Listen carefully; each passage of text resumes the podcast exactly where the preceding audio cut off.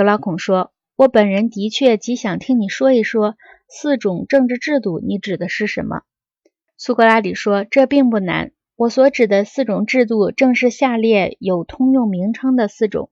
第一种被叫做斯巴达或克里特政治，受到广泛赞扬的；第二种被叫做寡头政治，少数人的统治，在荣誉上居第二位，有很多害处的；第三种被叫做民主政治。”是接着寡头政治之后产生的，又是与之相反对的。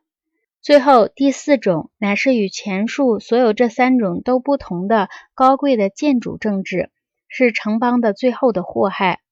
你还能提出任何别种政治制度的名称吗？